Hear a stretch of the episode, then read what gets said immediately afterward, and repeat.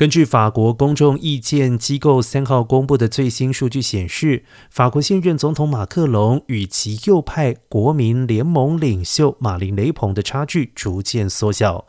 民调显示，第一轮投票倾向于马克龙的得票率是百分之二十七，雷鹏则是百分之二十二。而两周之前，马克龙正受益于俄罗斯入侵乌克兰带来的聚集效应，也就是面临战争或者是重大危机时，国家元首能够在短时间内获得很高的支持度。而国内施政批判也因为舆论焦点转移而减少。在当时，两人民调倒是百分之二十九点五对上百分之十八点五。如今，聚集效应的光环已经不在，差距从两周前的百分之十一骤降到目前的百分之五，使得马克龙原本稳固的领先地位已经拉起了警报。